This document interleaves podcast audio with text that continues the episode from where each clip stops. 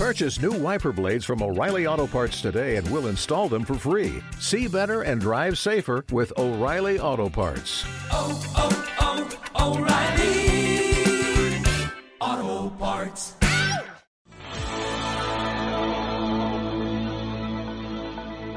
¿Recuerdan la película de Corazón Valiente? William Wallace es la historia que narra la conquista o la guerra de libertad de un pueblo sobre Inglaterra. William Wallace es un hombre que lucha por la libertad de Escocia y justamente cuando matan a su esposa es que él empieza con esta lucha. Y poco a poco otros hombres se van sumando a su causa. Pero algo que quiero resaltar es que él empezó, él fue el primero y no le importó que hubiera estar, debiera estar él solo luchando por esta guerra de libertad. Él quería, su fin principal era liberar a Escocia del yugo de Inglaterra.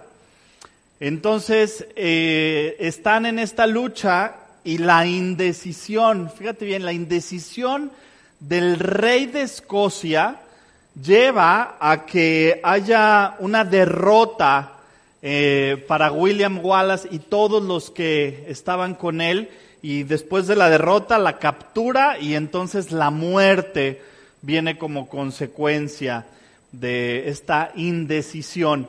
Porque el rey tenía que decidir si continuar con la causa de William Wallace o seguir siendo el títere del rey Eduardo, que en aquel tiempo era el rey de Inglaterra. Entonces, esta indecisión es que lleva a la muerte de William Wallace.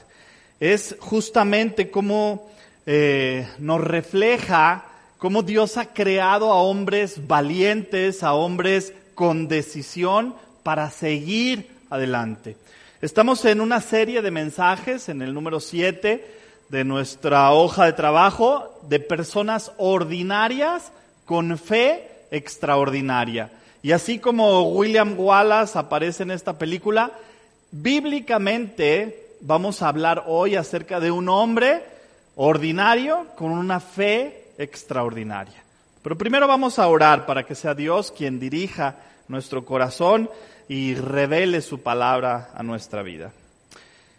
Amado Padre, queremos iniciar este estudio en tu nombre. Que seas tú quien dirija nuestro corazón y nuestro entendimiento. Abre, Señor, nuestros ojos espirituales para que podamos disfrutar de las maravillas de tu ley. Te lo pedimos, Padre, en el nombre de Cristo Jesús. Amén y amén.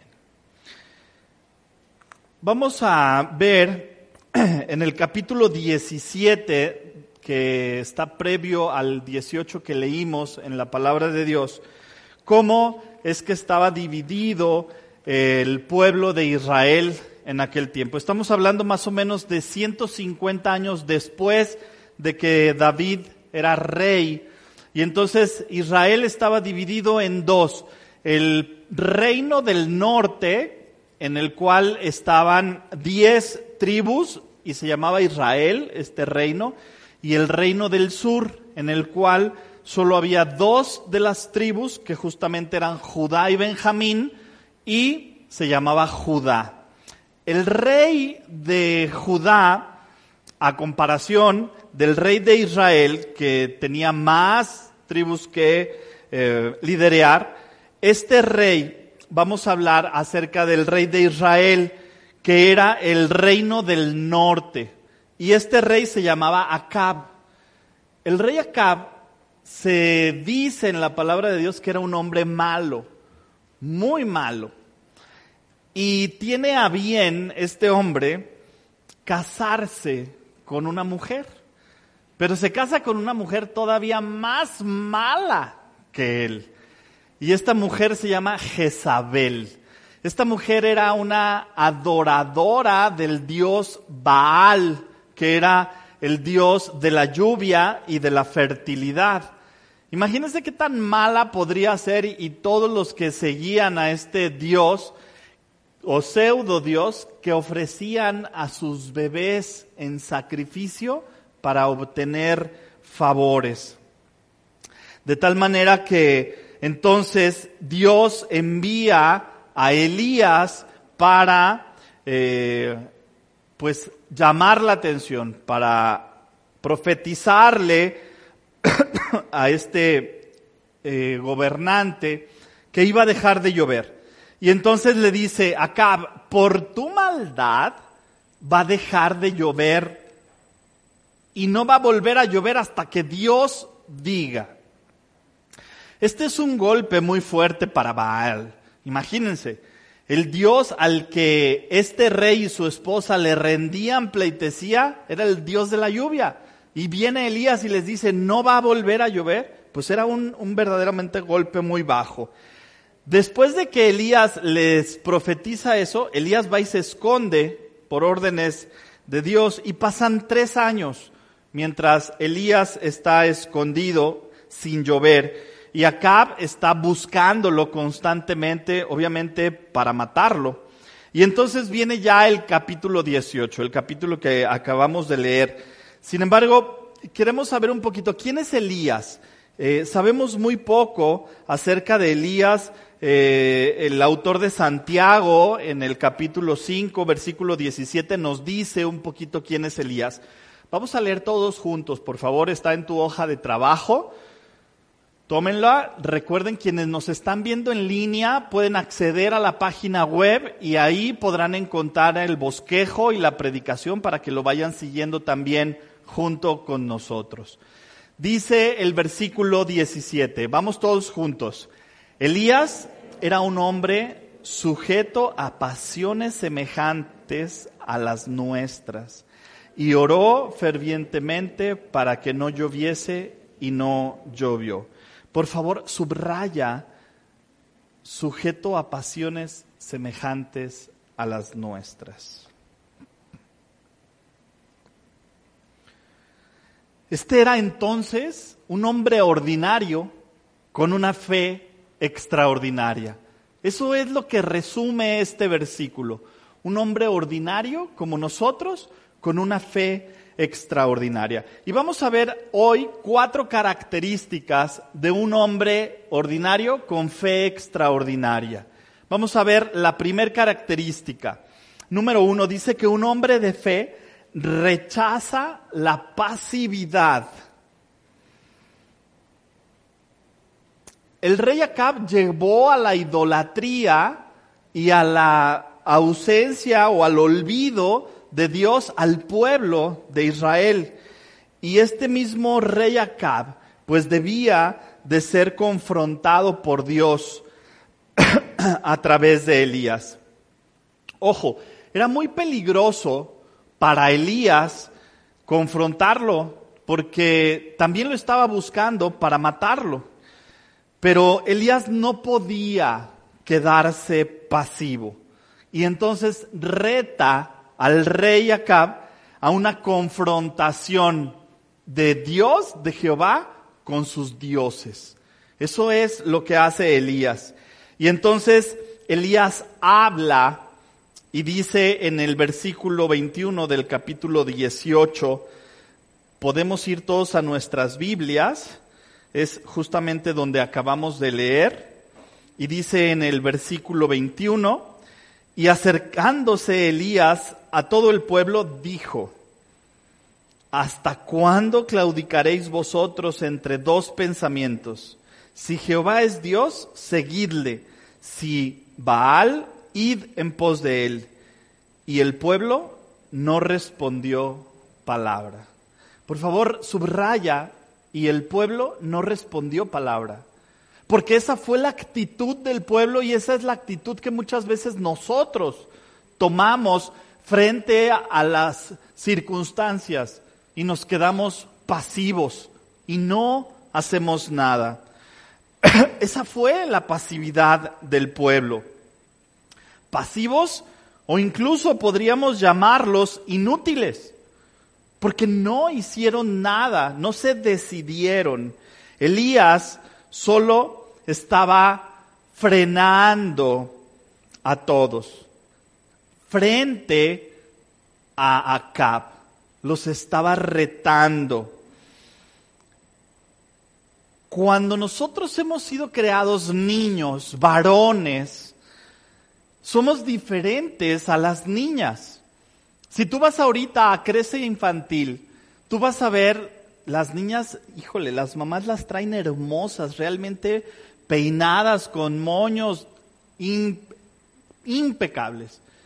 Los varoncitos también llegan impecables, pero salen sudorosos porque están conquistando la casita, porque han visto que la desbaratan y son ingenieros y la vuelven a construir. Conquistan la cima de todos los juegos, se suben arriba. Realmente son niños desde pequeños, hombres conquistadores, hombres con grandes diferencias sobre las niñas. Y cuando debemos de hablar con nuestros hijos, adolescentes, jóvenes, varones, papás, seamos conscientes de estas grandes diferencias. No lo vayas a invitar a tomar un té, por favor. Invítalo a andar en bicicleta, a hacer trekking a la primavera, a los go-karts o a, caminar simplemente. Es, es mejor hablar con tu hijo en acción que estático, para fomentar justamente el que sea un hombre de fe, pero que sea activo, que rechace la pasividad. Es así como desde pequeños lo debemos hacer. Y esto es ser hombre, realmente. Sin embargo, algunos hombres tenemos la desventaja cuando se trata de tomar acción responsable, acciones en nuestros hogares, como cabezas de familia, como hombres en la iglesia, líderes de ministerio, y nos vemos pasivos. ¿Y por qué pasa esto? Mira, si vamos a Génesis 3, en el capítulo 3, la desobediencia de Adán en el jardín del Edén, Adán desobedeció en proteger o falló en proteger a Eva. Adán entonces tuvo una consecuencia en su desobediencia. Todos los hombres luchamos ahora con esta debilidad de tomar decisiones y podemos decir que por eso es que culturalmente somos irresponsables. Cuando Dios le dice a Adán y le pregunta qué pasó, la primera respuesta de Adán fue culpar a Dios y a la mujer. Y le dijo, la mujer que tú me diste. Estaba culpando a la mujer, o sea, se estaba zafando de la responsabilidad. Sin embargo, quiero decirte, varón, Dios nos ha llamado a tres cosas. Tenemos un llamado como hombres y la primera cosa a la que hemos sido llamados es a amar. Dios nos manda amar. Número dos, nos llama a liderear, tanto en casa, el taller y la oficina. Los mayores de 40 me entendieron. Cuando hombres hemos sido llamados a liderear, también hemos sido llamados a instruir a otros. Y entonces hice un acróstico del llamamiento de Dios para los varones. Amar, liderear e instruir. Cuando pidas dirección a Dios, en la palabra de Dios está escrita. A eso hemos sido llamados. A veces pasamos tiempo diciendo, Señor, dame una luz, ilumina mi camino, cuando la palabra misma de Dios dice que es lámpara a nuestros pies. Pero no queremos leer la Biblia, queremos escuchar la voz de Dios. Pues escuchemos la palabra de Dios. Por eso es que nos encontramos hoy también con tantas mamás que están haciendo el doble papel, que están haciendo y luchando para cumplir con los deberes que el varón ha dejado de hacer. Amar, liderear e instruir. Y entonces mamás, gracias que están haciendo eso cuando mamás están solas. Pero cuando hay una familia y lo está haciendo, está robándole la bendición al varón. No lo hagas. Deja que el varón tome ese liderazgo. Le toca, le corresponde. Es su responsabilidad. Esposas necesitan maridos que protejan y amen a su familia. En primer lugar a su esposa y en segundo a sus hijos. Hijos necesitan papás que les den dirección moral y espiritual. Papás, no venimos a ser amigos de nuestros hijos. Venimos a ser sus papás y a darles dirección espiritual y moral. Hoy día la sociedad moderna nos está diciendo que ya no hay valores absolutos, que todo es relativo y que cada quien a su gusto. Perdóname, pero no. Hay principios bíblicos. Esa es una sociedad negativa. Nosotros conocemos que hay principios bíblicos que deberemos llegar. Hombres de fe a veces se encuentran solos, como lo hizo Elías en contra de todos, porque están cumpliendo con su responsabilidad. Hay un dicho en inglés que dice, top is lonely. Las cumbres de liderazgo son solitarias. No muchos van a estar contigo. Y sobre todo cuando hablamos de verdad. Más que nunca nuestra, nuestra sociedad necesita hoy hombres de fe como Elías Hombres de fe en el negocio, en el pagar impuestos, en el amar a nuestros hijos, proclamando valores morales, principios bíblicos. Y número dos, necesitan también, esta sociedad necesita familias unidas.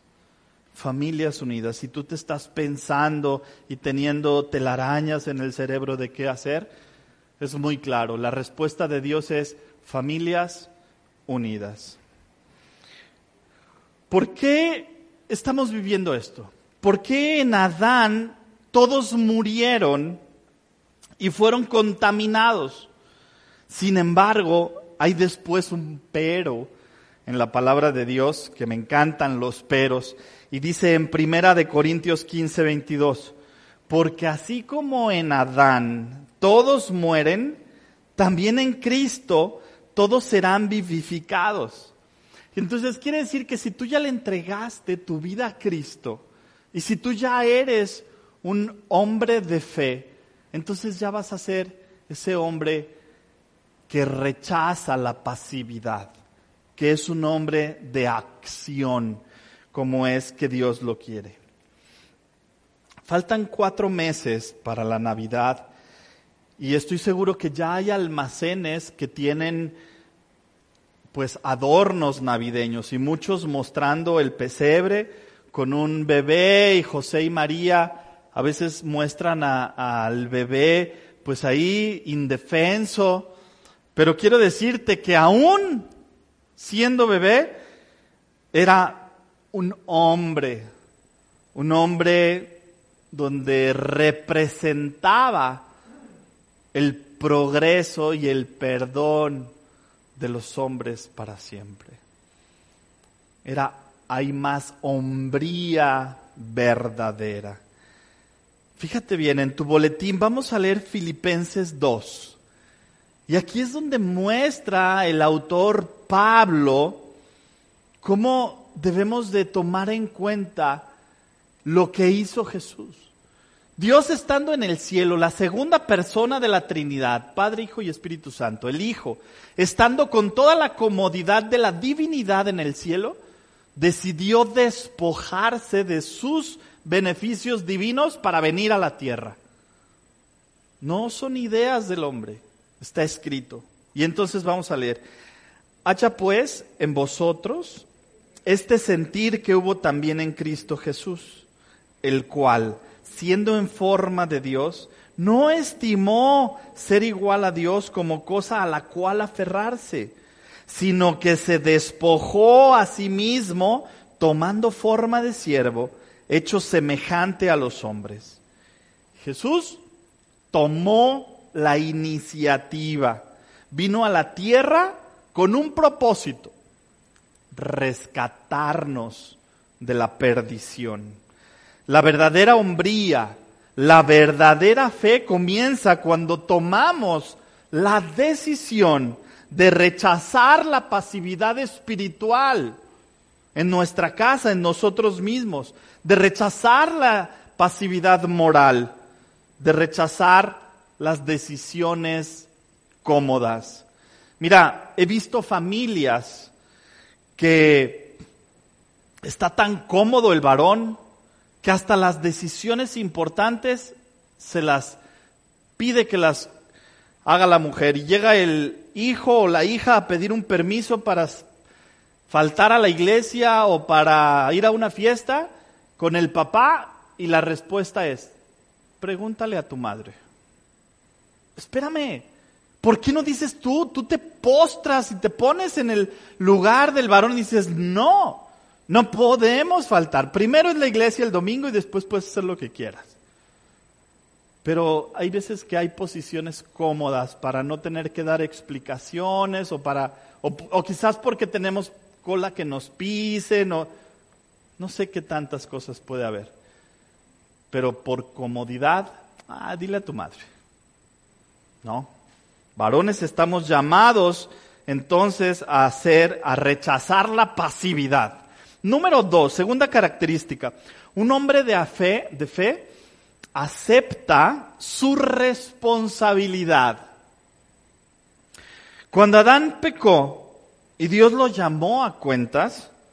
Adán le echó la culpa a Dios y a la mujer, como ya lo vimos, ¿no? La mujer que tú me diste. Adán quiere que pensemos que no tuvo otra opción. Eva lo forzó. Quizás Adán no quería discutir.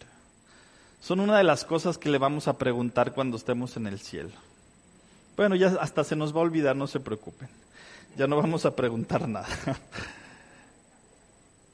Dios el creador le dio a Adán tres responsabilidades y vamos a llenar en nuestra hoja de trabajo cuáles fueron las responsabilidades y cuál fue el resultado.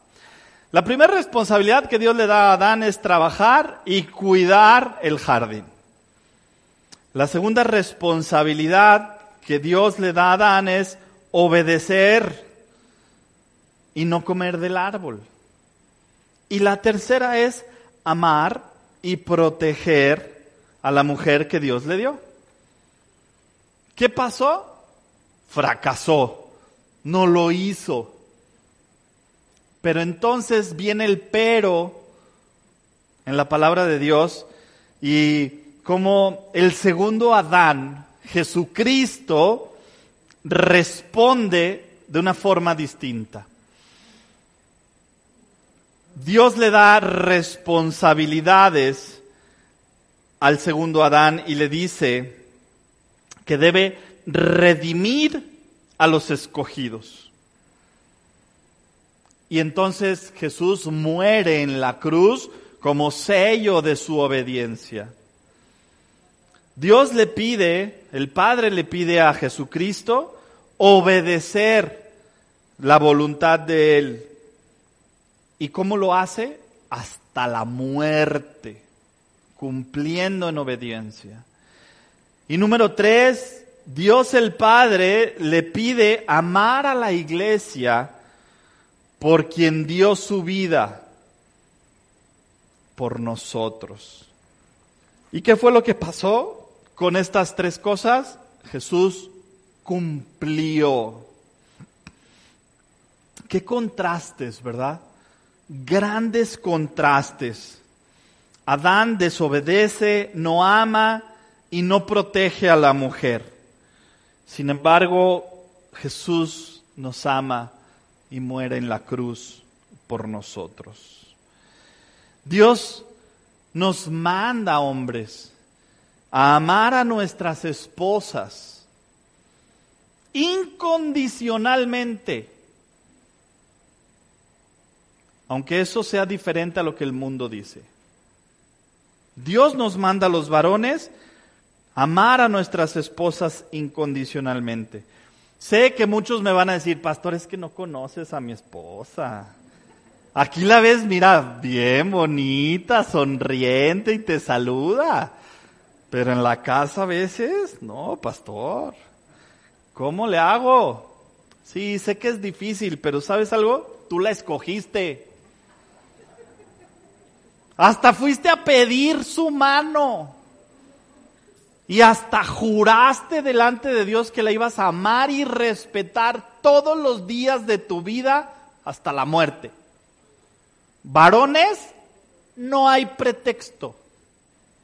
Es que casi, casi es bipolar, pastor. Un día un señor me dijo, es que le puse, le cambié el nombre y le puse Leti. ¿Por qué? Es que es una rara combinación entre león y tigre, pastor. Bueno, quiero decirte que tú la escogiste. Ahora, la pregunta es que si tú eres lo suficientemente hombre para cumplir lo que tú prometiste, lo que tú buscaste. Hombres estamos llamados a amar incondicionalmente a nuestras esposas. Sí, a veces nos cansamos, claro. Sí, me tengo que defender, ¿verdad?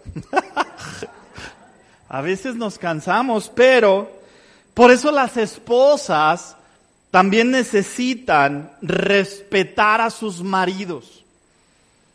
Respetarlos y no exhibirlos.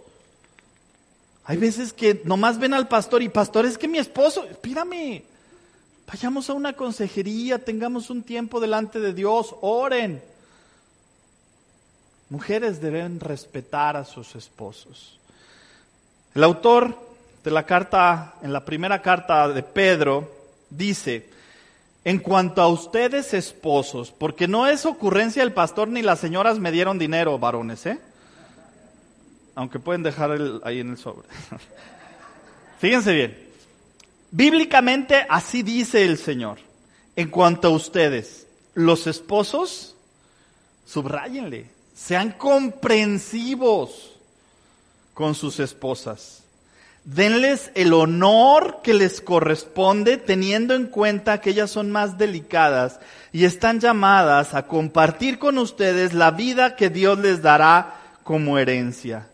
Háganlo así para no poner estorbo a sus propias oraciones. En ambos. Dios dice que se verán estorbadas las oraciones de aquel que hable con palabras ásperas siquiera a sus esposas. Característica número tres. Un hombre de fe lleva la delantera con valentía. Volvamos al texto de Elías. En Primera de Reyes 18:21, como lo leímos en nuestra Biblia, y acercándose, perdón, 18:21. ¿Hasta cuándo van a continuar ustedes con este doble juego? Si el Señor es verdadero Dios, síganlo a Él. Si Baal lo es, a Él deberán seguirlo. El pueblo no respondió palabra. Elías continuó diciendo, yo soy el único profeta del que Señor que ha quedado con vida. Esta es versión Dios habla hoy. Elías se paró al frente en contra de seguidores del rey Baal, del, del dios de Baal, tenía 450 de Akira y otros dioses, 400. En total se confrontó contra 850, uno solo, contra 850. Dios nos ha enviado entonces y nos da el ejemplo de que nos ha enviado a ser hombres valientes. Hombres que nos debemos de poner en la brecha de la verdad y no movernos en la brecha de la verdad en tu oficina, en la brecha de la verdad en tus negocios, En la brecha de la verdad, en tu relación con tu esposo o con tu esposa, con tus padres, en la relación de la verdad con tus amigos, con tus compañeros en la escuela. La verdad siempre será contra la mentira. Y esta valentía de la que estoy hablando seguramente te va a costar, por supuesto. Y se van a burlar de ti en el trabajo porque no haces trampa. Oye, no trabajes tanto, tú nomás haz como que trabajas, nos vas a meter en problemas a los demás. Te vas a meter en problemas en la universidad cuando tú sí estudias y les dices a los demás que lo deben hacer, que no te vas con ellos de parranda, de juerga, alcoholizarte, a meterte alguna droga. Vas a ser señalado por no tener relaciones sexuales extramaritales. Ay, gallina, este le es muy fiel a su esposa. Uy, ¿a poco eres virgen y eres soltero? ¿Qué te pasa? Por supuesto que vas a ser señalado, pero Dios te va a dar la recompensa. Sabes que lo estás haciendo por valentía. Por eso creo, y tú vas a mostrar tu valentía, por eso crees en Jesucristo. No temas, no retrocedas, sé valiente. Más tarde te lo van a reconocer. Compañeros de la universidad reconocerán tu bondad, tu respeto, tu diligencia, tu amor por los demás. Pasarán los años probablemente, pero te será reconocido. Pero no estamos buscando el reconocimiento humano, estamos buscando el reconocimiento divino. Vamos por esa carrera que nos decía Pablo. Hombres de fe fueron llamados a llevar la delantera y no de seguir a otros hombres, sino, como dijimos, a ser líderes. Primera de Corintios 11.3 dice, pero quiero que sepáis que Cristo es la cabeza de todo varón, y el varón es cabeza de la mujer, y Dios cabeza de Cristo. Estamos llamados a liderear varones, a ser líderes influyentes sobre los demás. Adán, por ejemplo, perdió toda autoridad moral por no haber cumplido cuando estaba en el jardín del Edén. Y en el capítulo 4 de Génesis vemos las consecuencias. Y estas consecuencias son con Caín y Abel. Caín mata a Abel. Es precisamente lo que los hombres hoy en día están viviendo en pasividad, porque todavía no han visto las consecuencias. Los hombres están viviendo comodidad, están dejando de involucrarse. Y por eso es que estamos dejando de liderear a nuestras familias y que vemos jóvenes, adolescentes, que no tienen dirección, que no tienen identidad, porque papá varón no se involucró en la vida de ellos. ¿Recuerdan cuando Jesús estuvo ayunando 40 días? ¿Qué pasó inmediatamente después? Fue llevado por Satanás al monte donde le mostró reinos del mundo y Satanás le hizo una oferta. Y le dijo en Mateo 4, todo esto te daré si te postras y me adoras. Ante grandes tentaciones, solo la palabra de Dios puede. Y entonces esa misma tentación que tuvieron Adán y Eva fue restaurada por Jesucristo. El segundo Adán viene a restaurar todas las obras que fueron caídas. Y entonces restaura Jesucristo esa misma tentación y responde a Satanás y le dice, vete Satanás, porque escrito está, al Señor tu Dios adorarás y a Él solo le servirás. Hombres, tenemos que pintar nuestra raya, como lo decimos. Tenemos que promover y dar a conocer nuestra ubicación, nuestra circunstancia, nuestra posición ante los demás. Y nuestra posición es, soy un creyente fiel y valiente de Jesucristo.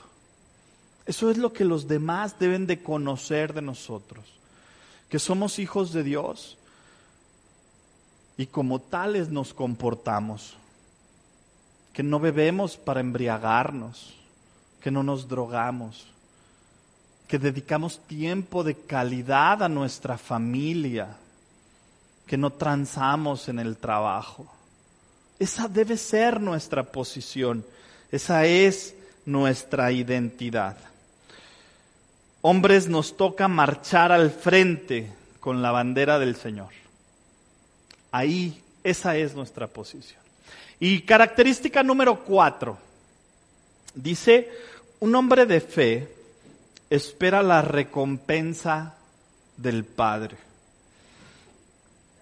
Los profetas de Baal rezaron, clamaron, gritaron durante seis horas y no pasó nada. Sin embargo, Elías hace una oración a Jehová de menos de un minuto. ¿Y qué es lo que pasa? Cae el fuego del cielo.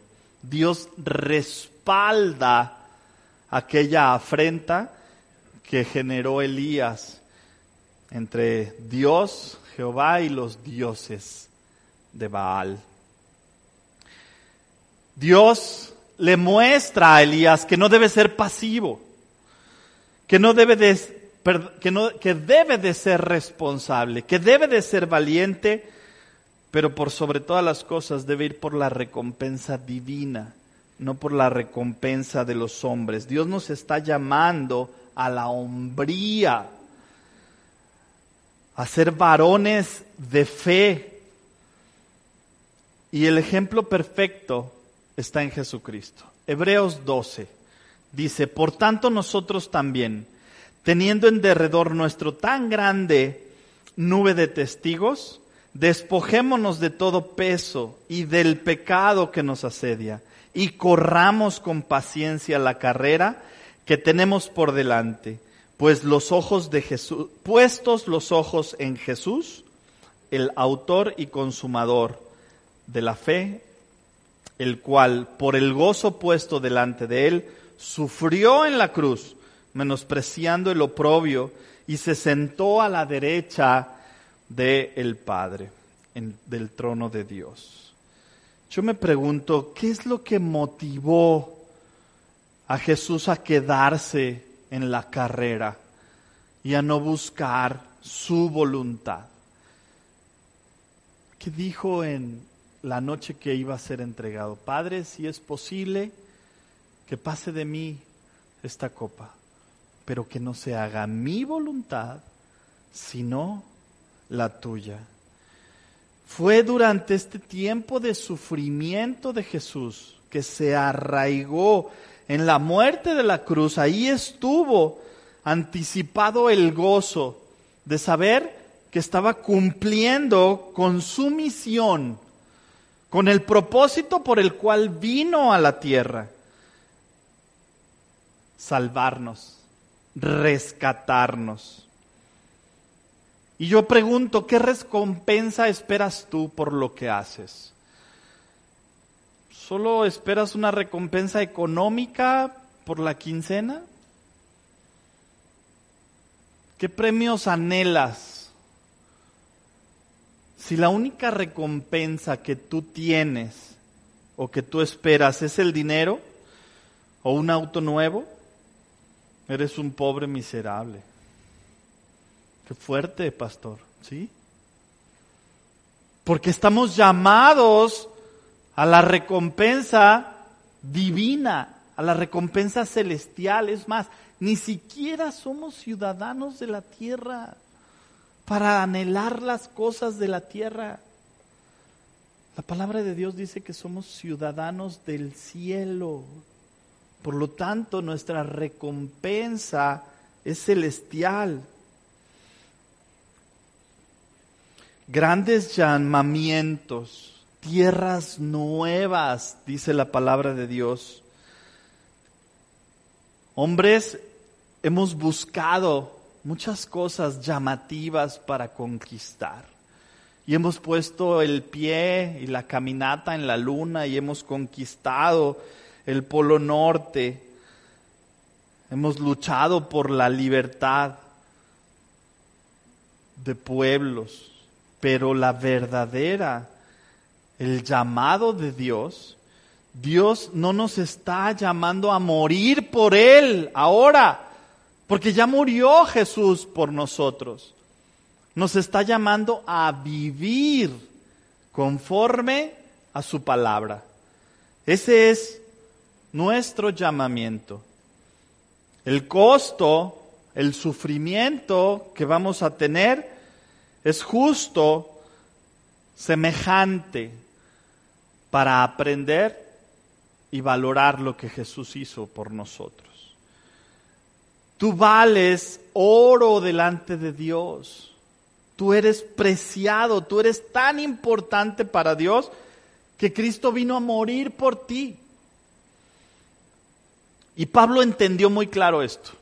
Y quiero ver tres cosas, cómo las entendió Pablo. Número uno, en Filipenses 1.2, porque para mí el vivir es Cristo y el morir es ganancia. Pablo deja asentado, ¿por qué? Número dos, Pablo dice, prosigo a la meta, al premio del supremo llamamiento de Dios en Cristo Jesús. Y número tres, en Filipenses 4:19 dice, mi Dios pues suplirá todo lo que os falta conforme a sus riquezas en gloria en Cristo Jesús. Gracias por la cruz, Cristo. Gracias por el sacrificio, por tu intención, por tu intercesión por nosotros. Gracias, Señor. Hay una recompensa para los hombres de fe y es una mujer de fe. Seamos esas personas que Dios quiere seamos. Amén. Vamos a dar gracias a Dios.